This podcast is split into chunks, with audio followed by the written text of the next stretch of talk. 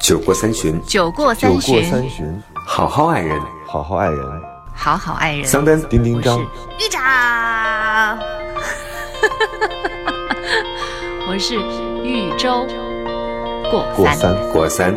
过三。Hello，大家好，这里是过三情感脱口秀，我是丁丁张。大家好，我是桑丹。大家好，我是豫州。哇，真的，一周，嗯，你好吗？你看，我想今天来个不一样的，我正常反而不一样了，什么情况？对呀、这是这不是观众最希望你出现的样子吗？对呀、就是甜美带微笑，是甜美。就是。而且最重要的就是深陷爱情泥潭当中的玉州 发出了这样情绪的声音，就不免会让我们浮想联翩，尤其是我们这些亲密的朋友们。什么叫友情泥潭断裂了？？对啊，就一看这个这个桑丹就是嫉妒，这这不是不是真朋友，这个嗯，我为什么从来都不关心就是玉州有多开心啊？就是，嗯，就是他好像谈恋爱之后，我一直对脑脑避而不谈。哎，也不是避而不，就是我一直在损脑脑。就是我好像所有的女性朋友在我身边，但凡她得到了真爱，我都会对那个真爱持怀疑态度很久，直到那个男人开始做饭呐、然后洗衣呀、然后开始成为特别棒的丈夫之后，才稍稍获得一些认可。他们在我这儿压力特别大。我觉得你损才正常呢，你但凡不损，那就觉得奇怪了，那说明真有问题，什么真有问题？就是有什么问题？不是，就说明我只我就说明脑脑有问题。如果你不损的话，哦，对对对对，我你还得细心呵护。对，如果对方表现的就是不是想象中那样，而甚至没有那么好，你你作为朋友，你反而怕把这个真实给说出来，对不对？你反而会哦去掩盖它。哎，你会觉得，哎呀，男人可能就这样，婚姻就是这样，你现在拥有的幸福的婚姻，你就享受吧。你你反而会这样，就是就有想要去掩盖。但是就是因为幸福着，所以你才会去。才会去就是细说这件事儿嘛，对不对？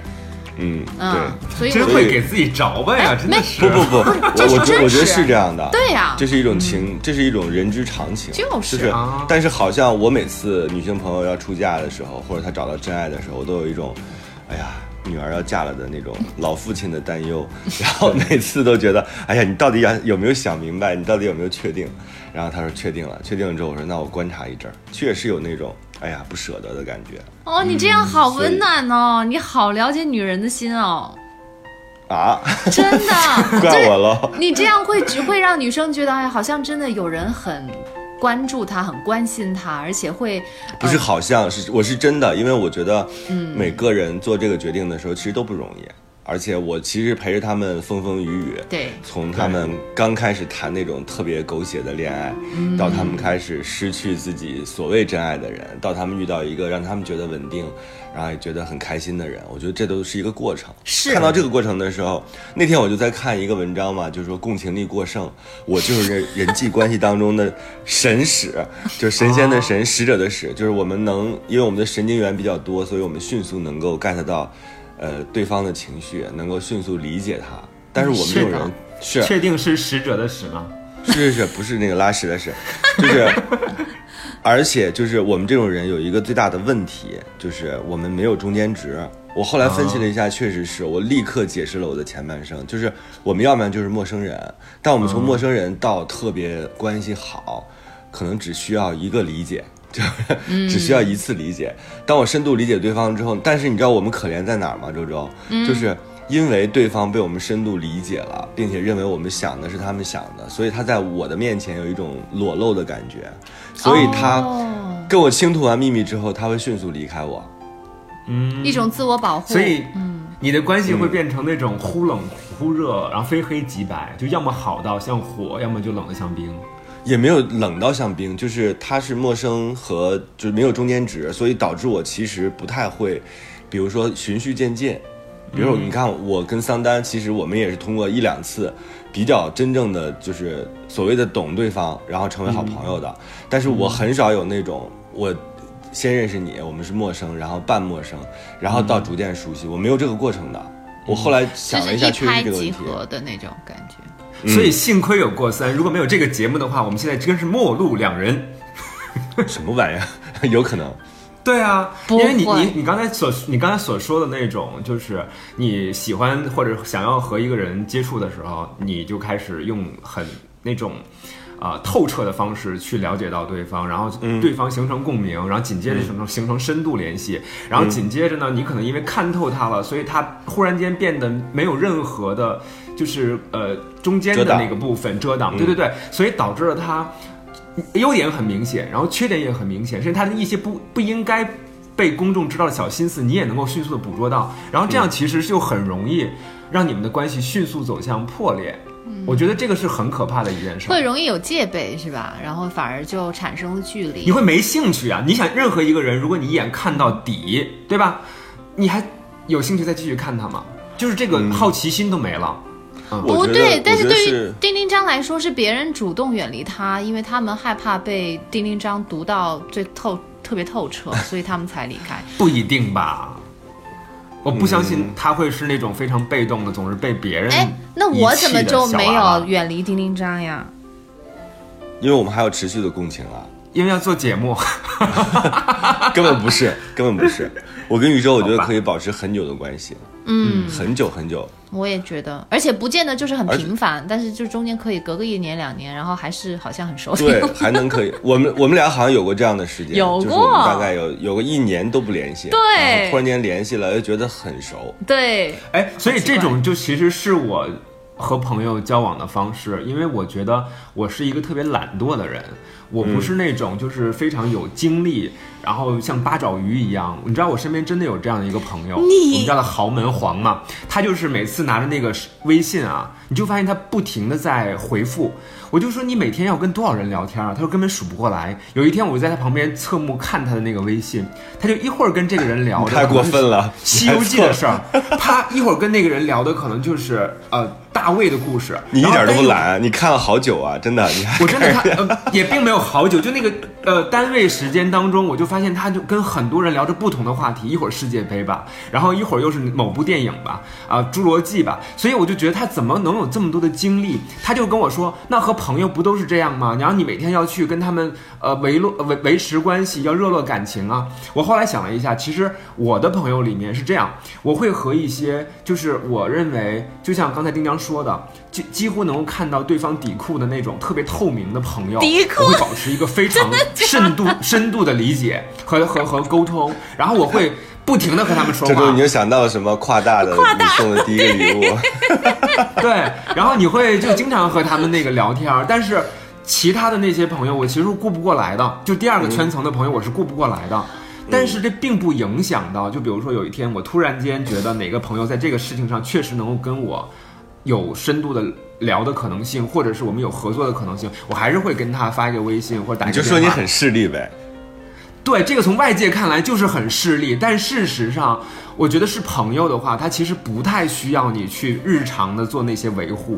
当然了，桑丹，我觉得今天在其实，在嗯我眼里面，桑丹是他刚刚说的那个朋友。我觉得桑丹已经是很会维护朋友关系的人了，就是不见得因为你属于跟我比较深度的联系的那个几个群当中的人，所以才会我日常会跟你们有联系。你看看多会说话，桑丹，那八面玲珑，一下子就变成了深度朋友，你真是，真是，见人说人话，见周说周话。对你跟就恰恰就证明了我的观点，桑丹你太牛了，你太会维护人际关系所以。每次我们的节目一开场的时候都乱七八糟，大家都觉得哎你们在干嘛？你到底要聊什么自己。但是我们其实也最近也在调整，我们就在嗯说是不是更明确的主题对于一些听众来说更友善，因为他们有的时候需要特别知道我们在干嘛。所以今天我们想聊一聊关于朋友的事儿，嗯就是你们有没有那种想放弃朋友的瞬间，或者你被朋友放弃过？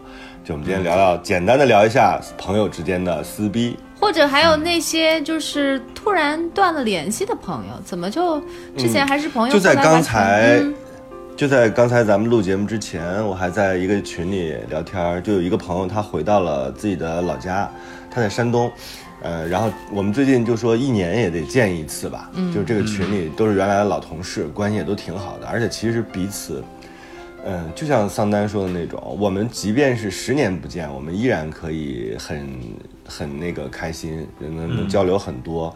正好现在这个群里边有一个朋友的爷爷去世了，而且爷爷跟他关系又很好，所以就是我们就正好聊这个，然后就跟山东那个朋友说说你要不要回来一趟？他说哎呀别回来了吧，太胖了。然后我就生气了。我说你们真的是这样，你们的感情就是如此的粗鲁，你们永远都不愿意为对方多付出一点。我说难道让我们七八个人重新都去青岛吗？我其实是想这样的，但是你想凑七八个人的时间去青岛，其实比较难。嗯，然后后来终于在录节目之前，然后他决定他要周日来找我们，嗯，跟我们在北京再喝一次酒聊聊天儿。我就觉得好吧，那可能很多时候我们。真的会因为一不留神，可能这个人就消失了。我有好多人都是这样消失的，就是他离开了你的生活圈子，他不再跟你一起工作了，嗯，他也甚至不在这个行业了，然后这个人就不见了。嗯嗯，反正好像现代的人，尤其大城市里面，都挑眼前眼前能看得见的人 做朋友。就是还挺现实的，就是但凡就是需要花一些时间成本才能够见面的人，可能他就自动把这个人给抹去了。你知道，要说到这个，我突然想起来，我这个也其实也挺奇怪的，那个也算不上是就是很好的朋友，但是曾经是我工作上的一个同事。然后呢，就是也也没有，也不是那种交心的，就是。也也挺奇怪的，所以我也不知道为什么我会一直记得这件事情，就有可能是因为是非常明显的，就是就是就是那么一咔，好像树枝断掉了一样，前面还是有着联系，对，后面呃后面就完全真的就音信全无，而且是一个非常，我觉得是挺挺可笑的一个理由，就那个女孩她特别特别喜欢王力宏，但是我。当时对王力宏就是，我就我觉得 OK 认识这个人，然后不会到那种疯狂的地步，所以我那个时候不太能理解他对对王力宏是一个什么样的程度。然后就是特别 特别不巧的，就是我们不是电台嘛，然后呢，就是我们那个节目组，就音乐音乐音乐办公室，那个时候我还没有做节目，就是呃别的那个节目。请到了王力宏到台里来做嘉宾，然后我好像知道这件事情，但是我没把这个当一回事儿，我自己也没有去看，然后我也没跟他讲。但是后来不知道他从哪里知道了，他他就突然对我很生气，他就说：“你明明知道王力宏要过来做节目，你明明知道我喜欢他，你为什么不告诉我？”然后突然一下，为什么呢？我就没那根筋呢。我就没想到啊，而且我我前面不是铺垫了吗？我就没有意识到会对王力宏会疯狂到那种地步，会因为这个可能他的潜台词是什么？你想过没有？是我在你心中根本没有任何地位。也不是啊，我我就有点后。他就是单纯没有见到王力宏很生气，找一个撒气的人。真的，他就是因为，然后我，然后后来，真的后来就再也没有联没有联系了，就后来他就也换了工作，就更没有联系了。但我现在就就想起来，我觉得那个王力宏这件事情是个直接的原因。然后我想，这好可怕呀！就是就是可能他已经气到骨头里了，但是我还全然不知。就是我以前我以前真的就会这么粗心大意到这样的地步。但我我现在回想起来，这完全是我的，可能应该算是我的错。就是我不是很用心的这种吧。我怎么持不同的观点呢？我觉得如果是我的话，我可能也会忘掉。是吧？哦，那我那我舒服好多。因为以前丁丁张做的那个工作就是每天见明星，如果他要是记得每一个朋友都喜欢哪个明星、粉哪个人的话，那岂不是他每天要累死？其实我我觉得从追星这个角度上来讲呢，那天我看了一段话，我也觉得挺悲伤的，就是那个陈丹青。他说，就是有人他去大学讲课，然后大学里边有很多人上来跟他合着拍照。他说内心呢，我是开心的，我觉得有一些人喜欢我，愿意跟我一起合影。但是呢，内心又觉得有点悲凉，就是呃，怎么会有人因为喜欢我还要跟我拍个照？他觉得其实厉害的人都不会跟别人拍照的。就是 我我也能理解他现那种想法，就是不不一定非得因为你喜欢一个人，不一定非得以。比如跟他见面，或者说跟他发生更深的联系为目的，我觉得那就有点偏执了。而且你因此去，去就是，去去这个误会一个朋友，或者说你把所有的怨气发到一个朋友身上，我觉得非常不公平，是吧活该，我觉得他就跟你见不到王力宏。是他不成熟。我跟你说，这个人啊，都是一个慢慢长大的过程。对嗯，我也是做主持人做了十多年，我也采访过一些名人。呃，我年轻的时候，不瞒大家，我那个时候也挺虚荣的。我几乎采访任何一个明星名人，我都会要主动和他合影，而且那个时候是没有朋友，那个时候是没有朋友圈的，所以我是从什么晒博客到晒微博，然后最后晒到朋友圈。哦，你会晒出来呀？我我觉得我我我第一是要合影，我第二是要把它晒出来。就那个时候，我会觉得我跟这个名人、跟这个明星在一起合照，在一起工作，我是一个特别荣幸的事情。就是然后靠别人你会觉得抬高对自自己是加分的。嗯，没错，就是那样的心态。但是后来随着自己年岁变大之后，我就发现，第一。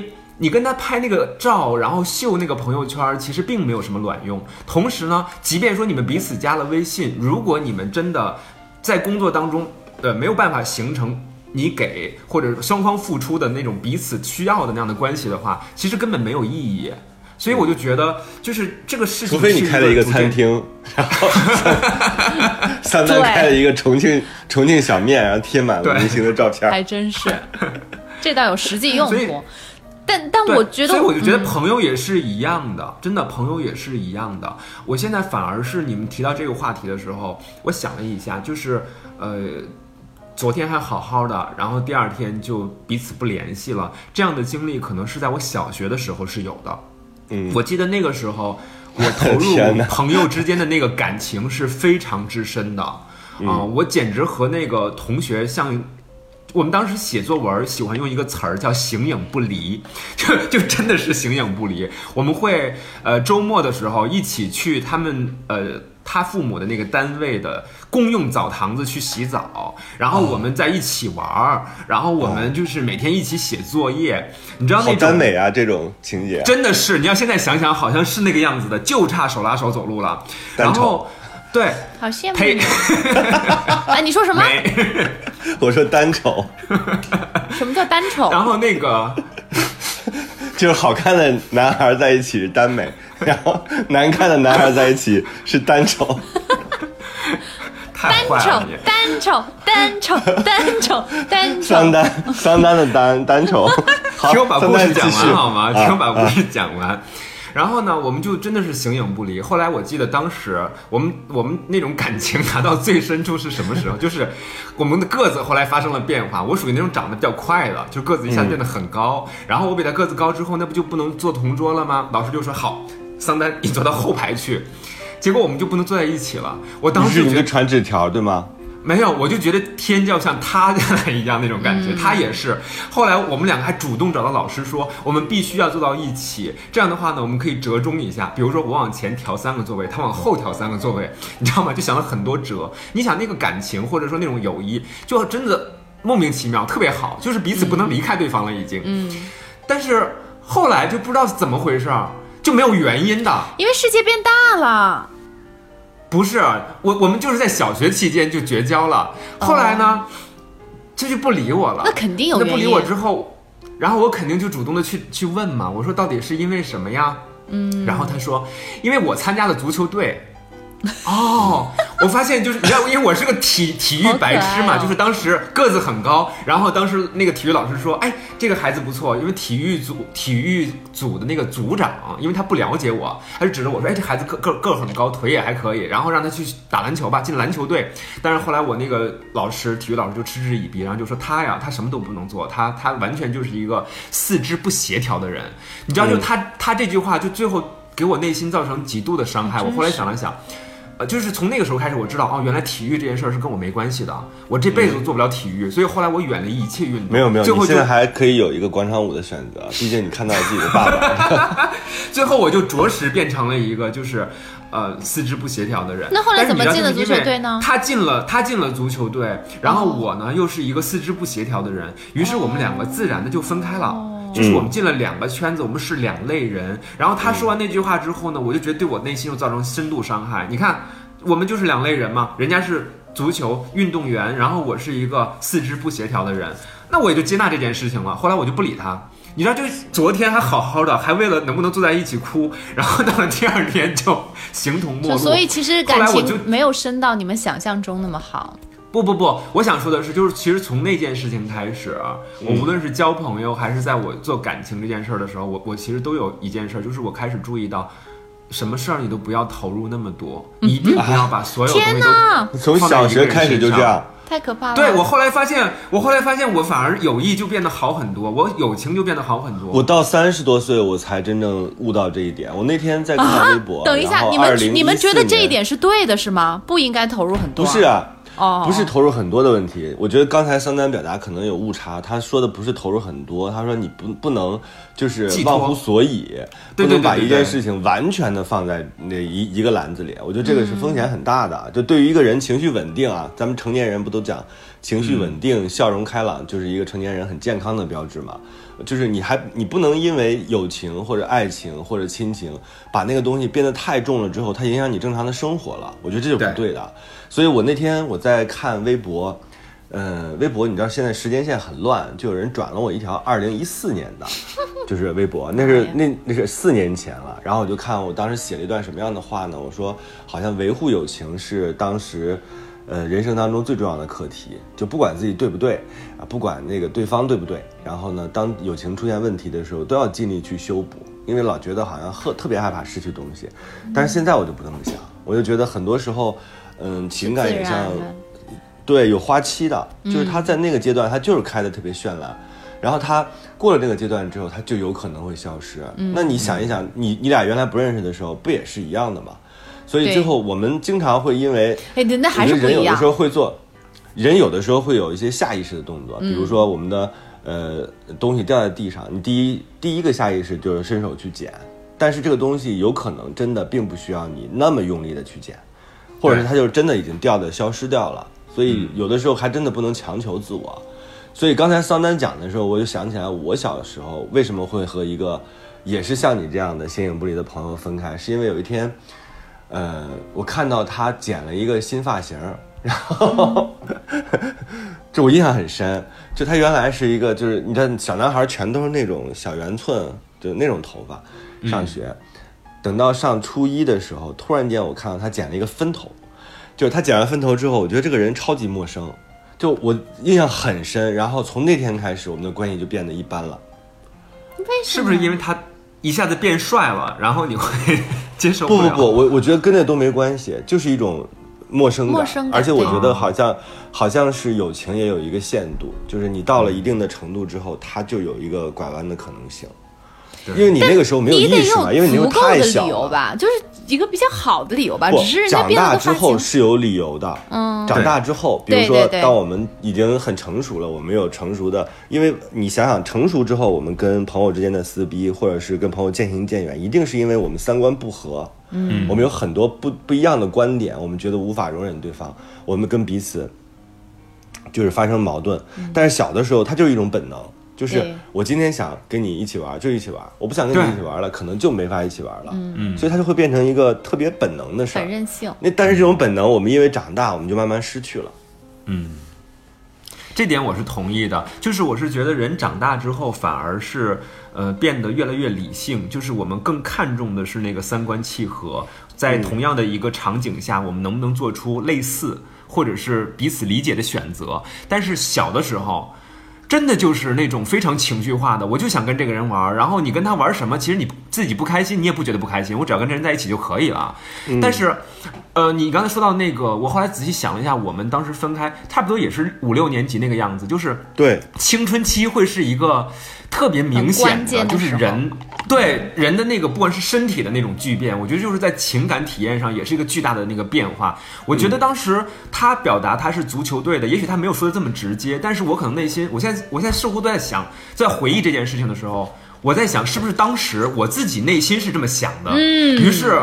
我就会觉得他当时跟我渐行渐远的那个理由就是，呃，我们是两个世界的人，桑很有可，能你长他没有说过大了这句话，是其实是你自己觉得你们到了不是两个不同世界，所以才会这样。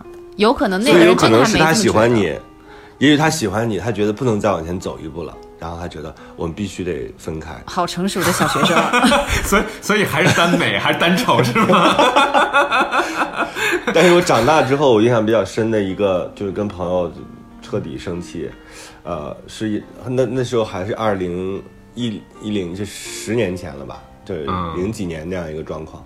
嗯、好像有一个朋友他在外地，嗯、然后呢，我们也认识挺久的了。他就说他自己那会儿大家都挺穷的，就是嗯他好像说没有没有钱买机票了还是什么。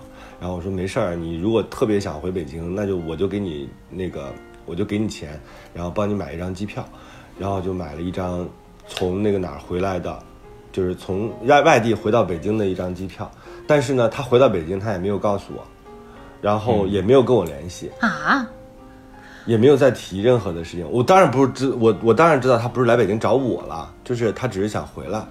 嗯，反正从那之后我就没有再跟他联系了。嗯，然后这个朋友就失散了。我觉得不够，就是这是人品对这件事办，的。对，嗯，对这件事儿办的不对，你不可能你最后这件事儿避而不谈，或者是说，我不是说非要表达感谢，或者是明白你的意思，嗯，这是他然他，后你可以不要那个钱，但是他不可以不还，嗯，对。就刚才丁丁章说到这个故事的时候呢，我其实想到了，呃，另外一个我身身上经历的一段友谊啊，就是我在大学的时候。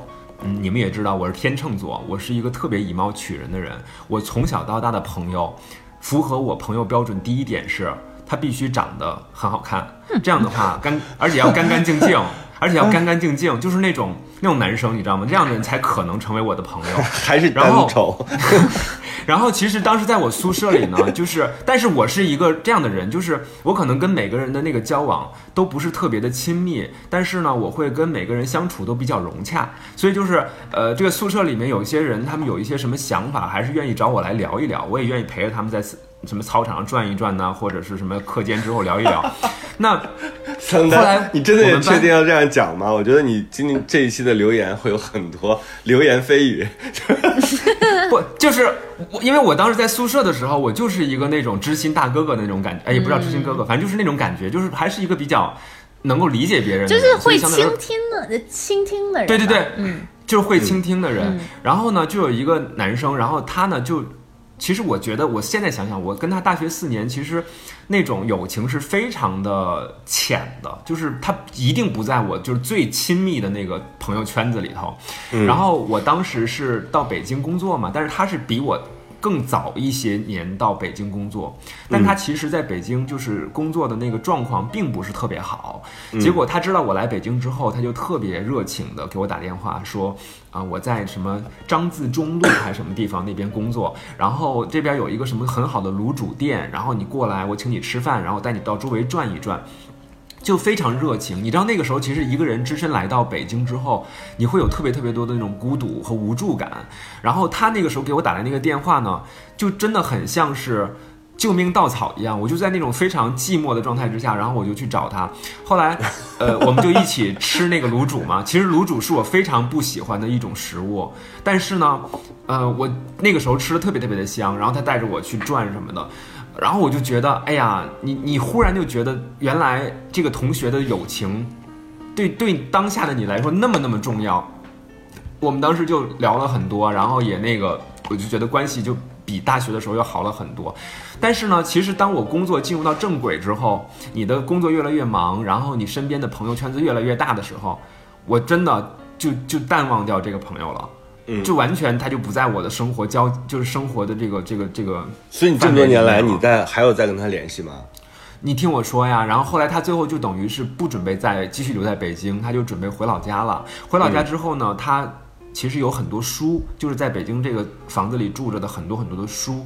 然后他就说这些书怎么办呢？然后扔掉又怪可惜的，然后寄回去又挺花邮费的。后来他就他自己真的就拿了一个。大的那个箱子就是行李箱 Max 的，然后里面装满了书，他就拉到我家了。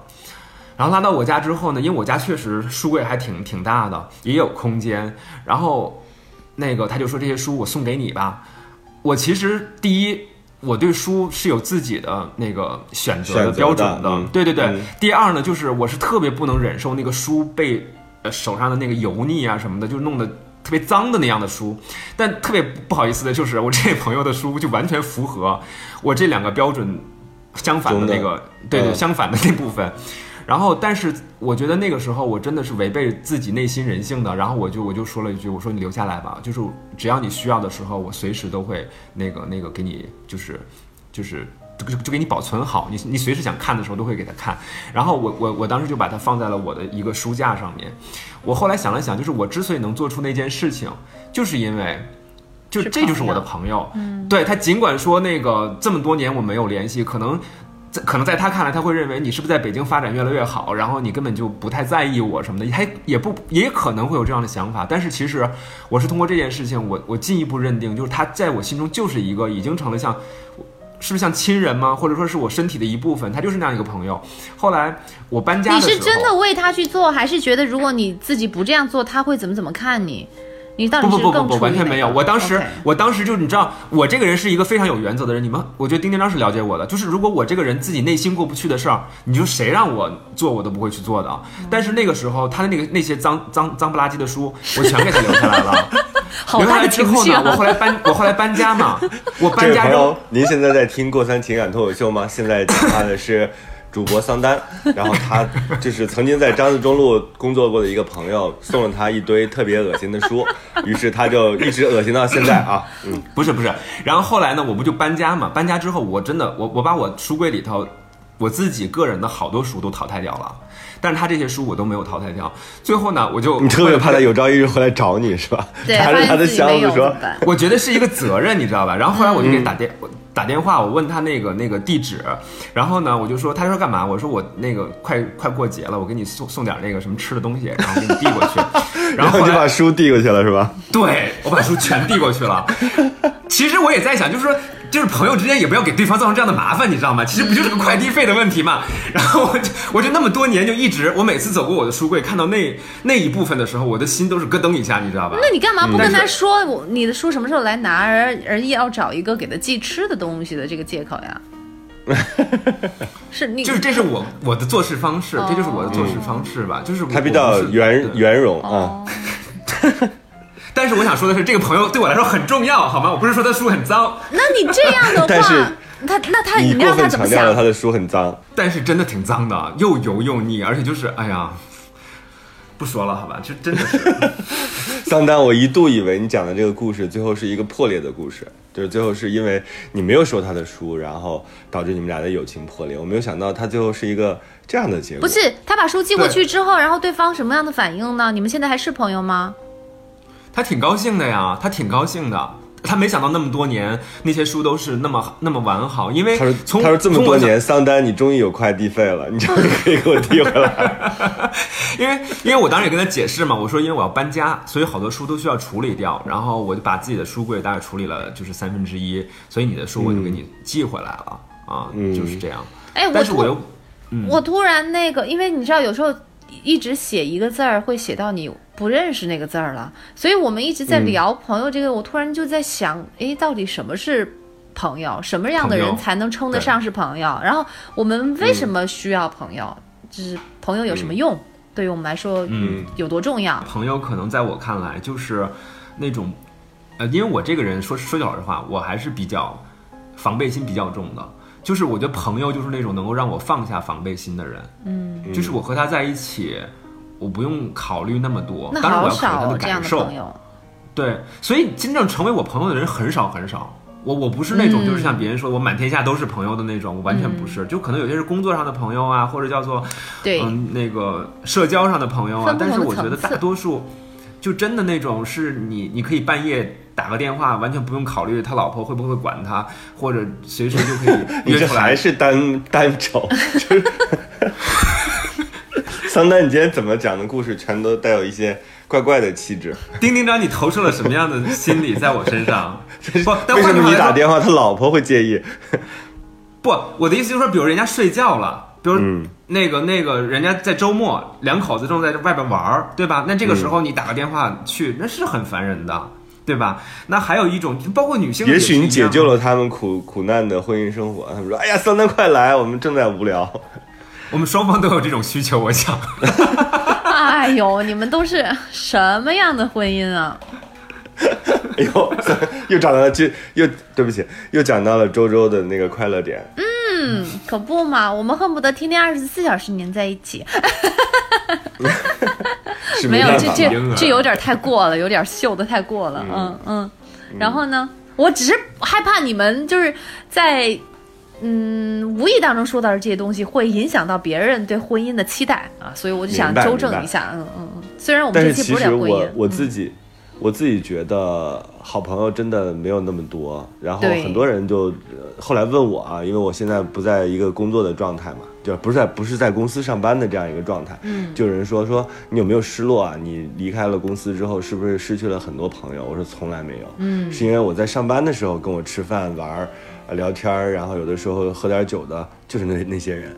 然后我不上班了之后，我反而有更多的机会跟他们见面了。然后我们现在都会搞那种，就是周四，就是每个周四我们晚上会一起吃饭，就搞成那种家庭日。哇，好就是！在北京这样一个很大的城市里，然后因为因为朋友的关系，然后一周能聚一次，我觉得非常难得了。我们这真的是可以做到的，一周能聚一次。嗯其实也不不干什么，就是见见面、吃吃饭，嗯、聊聊天儿，然后九十点钟就散了，就各自回家了。嗯。但是觉得那一刻，哎呀，好像回到了上学的时候。我觉得，嗯呃，因为这这个目的很纯粹，是吧？就是大家在一起，然后花一些时间在一起做一些同样的一些事情。所以我突然在想，嗯因为因为。是不是还是人类会有一些孤独感，还是一个群居的动物？所以它虽然需要自己独处的时候，但是还是有一定要跟外界有交流、跟别人有互动的这样的一个时候。因为你看到每到一个新的地方，到一个新的环境，啊、我们强调的第一个就是要交新朋友。这好像是已经我们很默认的一一个一个规律，然后我就在想，为什么？好像这是有了朋友之后，你跟外面就能，你你的你的就就得到了延伸，是吧？然后你能够嗯好像开了一个窗户一样。另外的话，我越来越觉得，就当然有一些朋友是不常见面，呃，可能因为呃客观条件见不到面，但是不管多久之后，你们还是能够提起到以前的事情。我觉得这这是呃有情感基础的。但是还有一类的朋友，就是其实是需要常常去见面的。这个非常重要，是因为我们需要有另外一个人跟我们分享同样的一个心情，好像这种共鸣对于我们的精神层面上来讲，是我们需要的。就是呃，看到同一个东西，我们会觉得共同觉得喜悦，就是自己在喜悦的时候，觉得嗯另外一个人跟我的感受是一样的，好像这个意义对。对于我们来说很重要。我不知道为什么另外一种。就是有可能他还提供了另外一个不同的视角，因为有可能，比如说哦我们经历的是共同的事情，我们之前是有共同的喜悦的，但是因为呃大家站的角度不一样，所以看到的那个东西感受也就不同。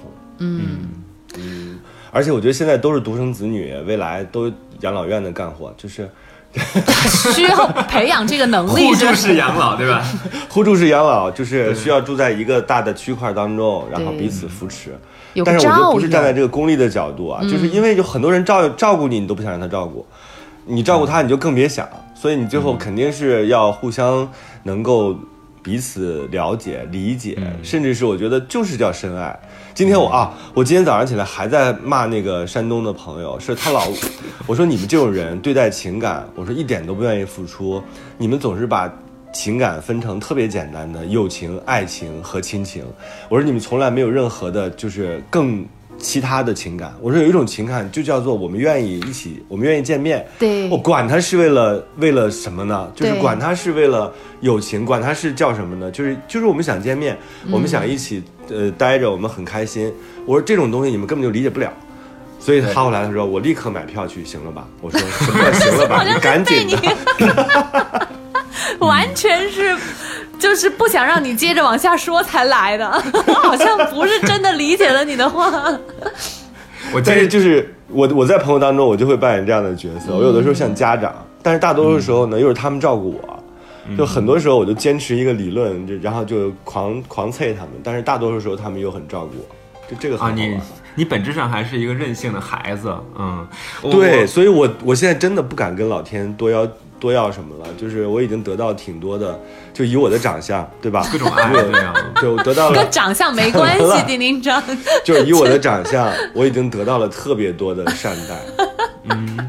其实顺着你刚才这个话说，就是我的那个朋友圈里啊不，我的微信里面有一个群叫豪门盛宴，然后我们这个这都个群里是球队的面呢，都是那个六零后、七零后、八零后和九零后，然后人人数并不多，很少几个人，但是我们是覆盖了？这个你这描述方式真的太过分了。对，就是就是不同的年代的人，我们我们属于就叫什么忘年交吧。就是我我觉得这个朋友，这种朋友最好的地方就在于什么？就刚才丁章说那一点启发到我，就是。我们经常时不常的也是在一起约着，比如去喝啤酒，一起喝啤酒看球什么的。我们这帮朋友里有男有女，就真的是对于一件事情，比如说我今天面对一个选择，我要不要继续和丁丁张做过三这个节目？那他们立刻就会从不同的角度给我建议。这基于什么呢？第一，他们对于我这个人的深度了解，了解到什么程度？了解到我现在的工作状况、我的时间分布，这些我不用再去有那个前情提要。他们完全知道这所有的前提，然后第二呢，就是他们也知道内心当中我有多少脆弱，比如说我是一个懒惰的人，比如说我是一个没有长性的人，这些所有的缺陷他们全了解，他们就会知道这件事情对于我来说是一个挑战，但这件事情挑战背后又给我带来了就是内心当中的哪些成长，然后这些人就会从不同的角度，然后不同的那个方式，然后哪些是我告诉你一不要做。听就会崩溃的，然后哪些就是一听就可能慢慢的把我驯服的，就他们这些人给我带来这些营你。是那个他们跟你说不要做，然后你接着。啊 该干嘛干嘛的人，你一定是这样。你好奇怪，你不是说你其实是自己内心想想怎么样就会怎么样，不会委屈自己内心的人。没错，所以没错呀。对啊，但是所以你还听什么别人的意见？不听我讲完，听我讲完，周周这句话很重要。你知道吗？就是一个人是特别需要在一个时间当中成为宇宙中心，然后你还发现那些人都特别入戏的在帮你，这种感觉就是强大的爱的暖流。我跟你浪说，费人家的情感吗？人家跟你不不不不不婆心说了半天，当然我这个人是很有自己坚持和那个原则的，但是不。不代表我刚愎自用，也并不代表我是一个封闭的人。就他们这些人之所以能够成为我的朋友，就是因为他们的很多想法 应该是这样，桑丹，你有自己的想法，你会向朋友寻求建议，但这并不代表你是一个开放的人，因 为 你根本不接受别人的意见，你还好意思说自己不封闭？谁说的？谁说我不接受别人意见呀？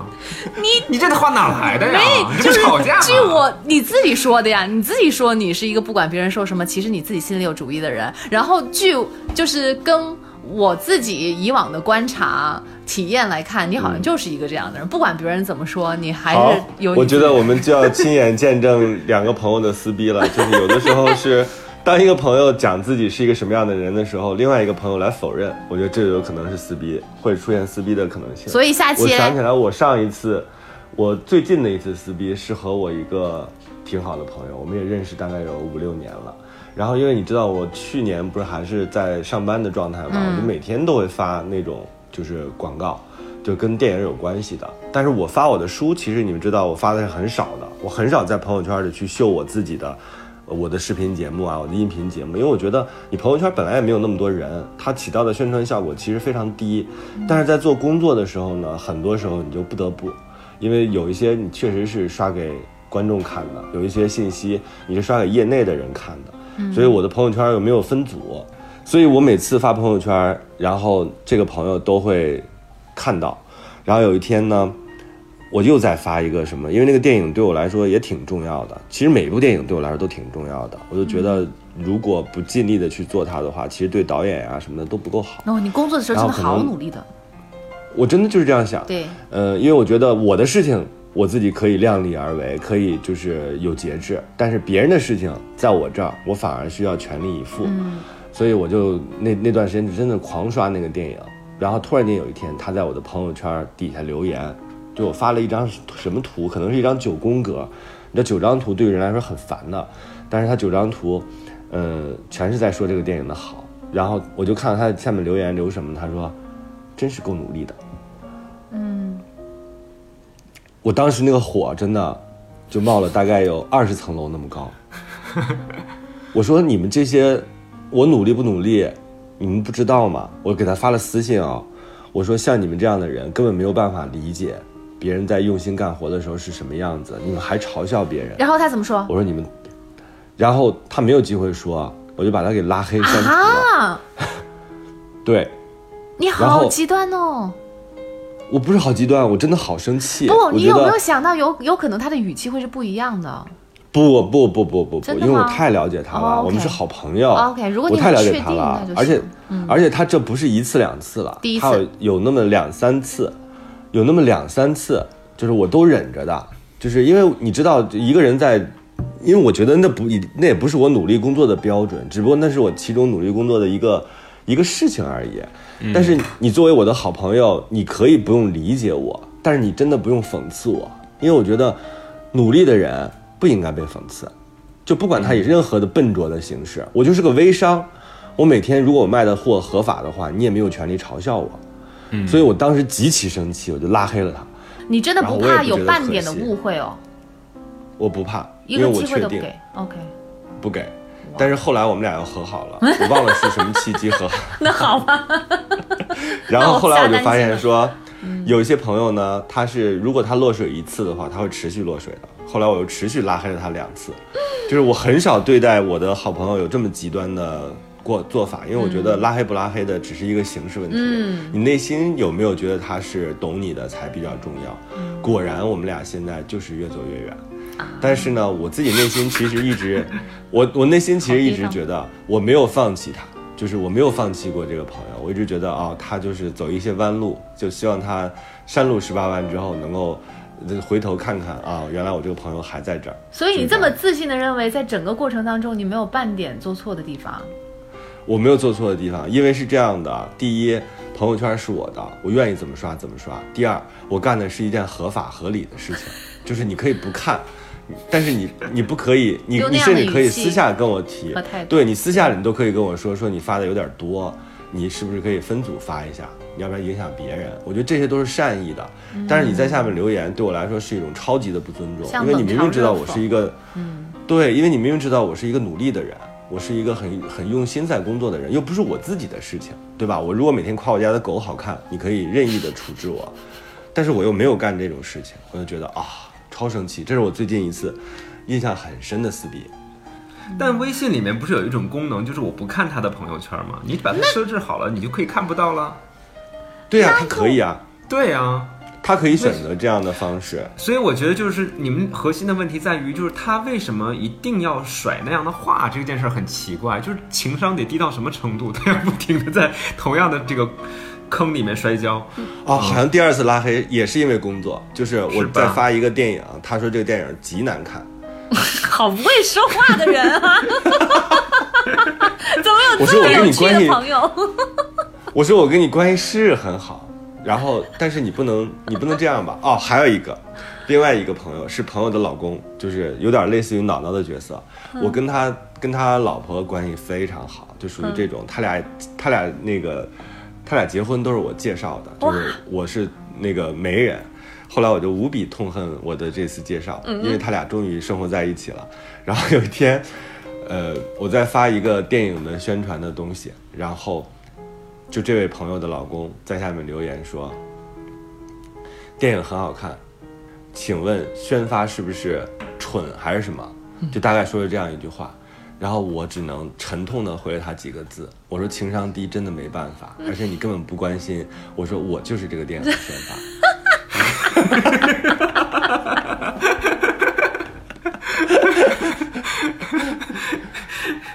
哎呀，怎么跟拍电影似的？但但但换句话来说，你有没有想过，丁丁张，为什么你身边会有这种如此嗯不怕暴露自己情商下限的人？这是不是也说明，其实你还挺看重于真诚、坦白这种品质的？对我非常看重真诚和坦白，我也很欣赏真诚和坦白。但是有些东西其实是你要你要有方式的，或者说你要有包装的方式的。因为我、我虽然是一个听起来好像我特别毒舌，我很愿意去肆意的侮辱别人，但其实我从来不会，我不会真正的拿别人的。呃心里特别重要的事情开玩笑。嗯，我也不会直接天天去揭穿别人的痛处，我都是在一些边界上，或者是说我在找一些好玩的角度去跟别人聊天的。我很少去做那种，我觉得这不是情商的问题，这是智商的问题。对 对对，就是你不能肆意的，因为我们是朋友，你就肆意的去伤害对方的特别重要的事情，或者他自己很看重的事情。而且嗯，你怎么可能？我可以自嘲，自嘲我丑，但是你要笑话我丑，我立刻把你拉黑。为什么？就是因为这件事情，它对我来讲，它可能就是一个点。就是很多时候，我觉得朋友为什么会成为朋友，就是因为我们知道彼此的边界，没我们也知道对对方的痛感和愉快的那些感觉，所以我们才能够长久的交往下去。三三，你发现没？丁丁张其实他有的时候表面上，比如说会跟你针锋相对，然后跟你啊，那就像是之前在跟那个我们的节目下面留言的听众会来来回回，但是其实他又会。打心眼儿里头把人家的那个建议给记住，然后在我们你看我们现在做节目的时候，他就会说啊、我们是不是要有一个主题？他他其实又、又听进去了，但是那个面儿上，他面儿上他又觉得你怎么可以这样跟我讲话，是吧？你应该换另外一种方式，你这种态度是不对的。嗯嗯，他又会又会给人打回去，但其实又又真的又听了人家的意见，所以我觉得嗯，嗯，但丁丁张，你以后会不会会换一个角度，就是会想，哦，我这个朋友不会，我觉得我只会变得越来越坚硬。好吧？我只会变得，因为我我认为每个人其实朋友是有上限的，就像朋友圈有一个上限一样，你不可能把所有人全装在你的心里，而且我们一定要适应，就是你的人生就是一条船，有的人上船了，有的人下船了，有的人就是离开了这个港口。你有的时候你偏离了轨以航线，有的时候别人偏离了航线，我们有的时候会相聚在码头，就是这些事情要特别顺其自然。我那天跟桑丹，我们俩还私下在吵，也是因为我们在群里讨论一个什么主题，但是我就私信，我们俩还争论了一下，但是我觉得最后我们是彼此能听明白的，就是啊、为什么这件事情我要持这样的观点，就是我不希望他变成一个特别武断的人，或者是就这种我觉得是好朋友应该做的事情，对。就是我不能在。就当着众人的面，非要争个你死我活，我觉得那不是面子的问题，而是我们这真的要彼此的理解和了解。是我觉得这是当朋友的一个特别好的基础。你们两个在讲，尤其是之前在讲小学那个朋友的时候，我觉得有几个你们让我觉得做的特别好的，就是你们发现了有问题，你们不是选择逃避，而是会去正面，你会问是什么样的原因。问完之后，就是、然后再去，就是我我觉得这这种做法非常的成熟。对于我来说，很多时候就可能就 我可能就会选择就逃避了，就可能就是自行去斩断那个关系。可能也不问，也不问为什么，也不说为什么，然后就就让他就是、对自生自灭了。就有我有一些朋友在我这里会发生这样的一些事情，所以我很羡慕你们能够有那样的胆量去、去面对问题所在。然后把这些事情给说清楚，我觉得那是非常健康的。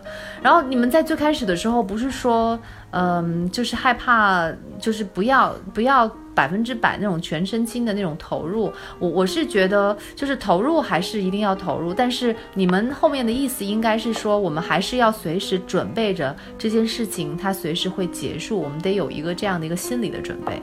然后它嗯如果结束了，那我觉得成熟就就是这样的吧。嗯成熟了之后，你一定要有这种你失去别人的可能性，就是对啊，你不能因为你拥有了，然后你就不想失去，然后你就因此变得畏手畏脚。很多时候，我们还得要直面自己的这种情感。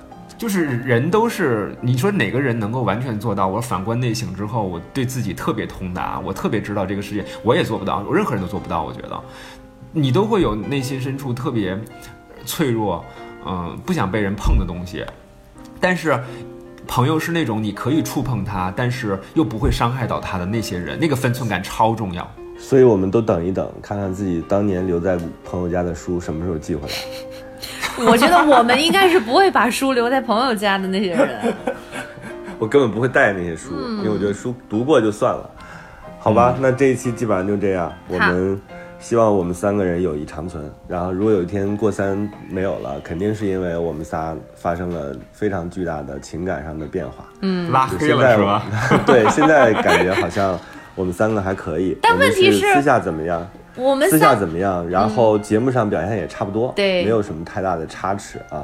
但问题是我们三个又都是那种把这事儿看得特别淡的人，对不对？因为你看我们的观点都是有就有，没了就没，这个算这是非常自然的一件事情。行吧，好吧，希望大家能在朋友相处当中保持智商，也保持情商。希望大家都能够跟朋友相处的开心，未来互助养老的时候有人管你啊。对，就是有一天我们都成为一群，嗯、特别固执的怪老头儿，然后在骂对方的同时还能笑出声来。酒过三巡，酒过酒过三巡好好爱人。好好爱人。好好爱人，桑丹丁丁张豫州过过三。过三。